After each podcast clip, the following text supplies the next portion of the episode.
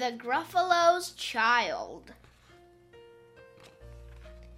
The Gruffalo said that no Gruffalo should ever set foot in the deep, dark wood. Why not? Why not? Because if you do, the big bad mouse will be after you. I met him once, said the Gruffalo. I met him a long, long time ago. What does he look like? Tell us, Dad. Is he terribly big and terribly bad? I can't quite remember, the Gruffalo said. Then he thought for a minute and scratched his head. The big bad mouse is terribly strong, and his scaly tail is terribly long. His eyes are like pools of terrible fire, and his terrible whiskers are tougher than wire. One snowy night, when the Gruffalo snored, the Gruffalo's child was feeling bored. The Gruffalo's child was feeling brave. So she tiptoed out of the Gruffalo cave. The snow fell fast and the wind blew wild. Into the wood went the Gruffalo's child. A trail in the snow. Whose is this trail and where does it go? A tail poked out of a log pile house. Could this be the tail of the big bad mouse? Out slid the creature. His eyes were small. And he didn't have whiskers. No, none at all. You are not the mouse. Not I, said the snake. He's down by the lake, eating Gruffalo cake. The snow fell fast, and the wind blew wild. I'm not scared, said the Gruffalo's child.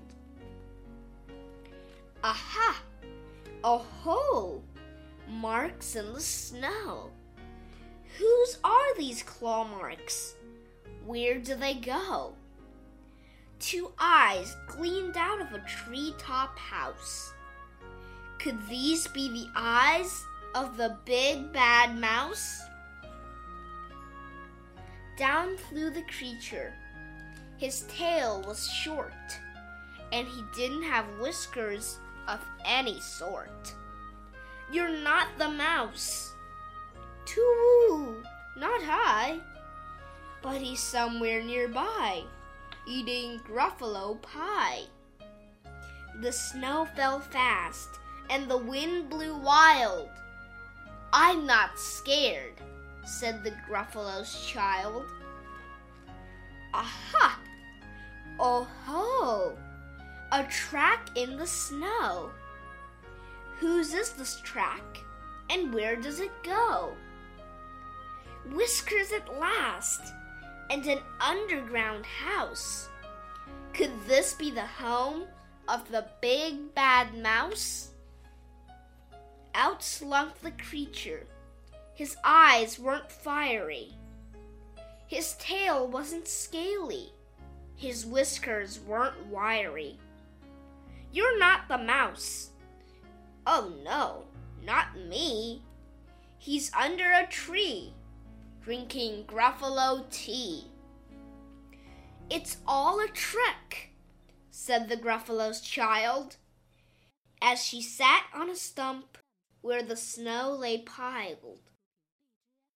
I don't believe in the big bad mouse.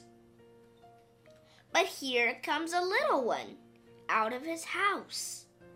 Not big, not bad, but a mouse at least.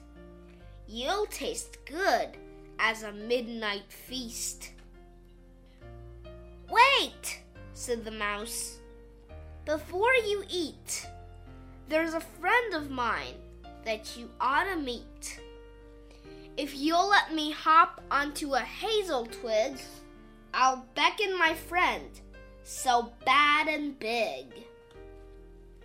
The Gruffalo's child unclenched her fist. The big bad mouse. So he does exist. The mouse hopped into the hazel tree. He beckoned, then said, Just wait and see. Out came the moon. It was bright and round. A terrible shadow fell onto the ground. Who is this creature, so big, bad, and strong? His tail and his whiskers are terribly long. His ears are enormous, and over his shoulder he carries a nut as big as a boulder. The big bad mouse, yelled the Gruffalo's child. The mouse jumped down from the twig and smiled. Aha! Oh ho! Prints in the snow. Whose are these footprints? Where do they go? The footprints led to the Gruffalo cave where the Gruffalo's child was a bit less brave. The Gruffalo's child was a bit less bored. And the Gruffalo snored and snored and snored.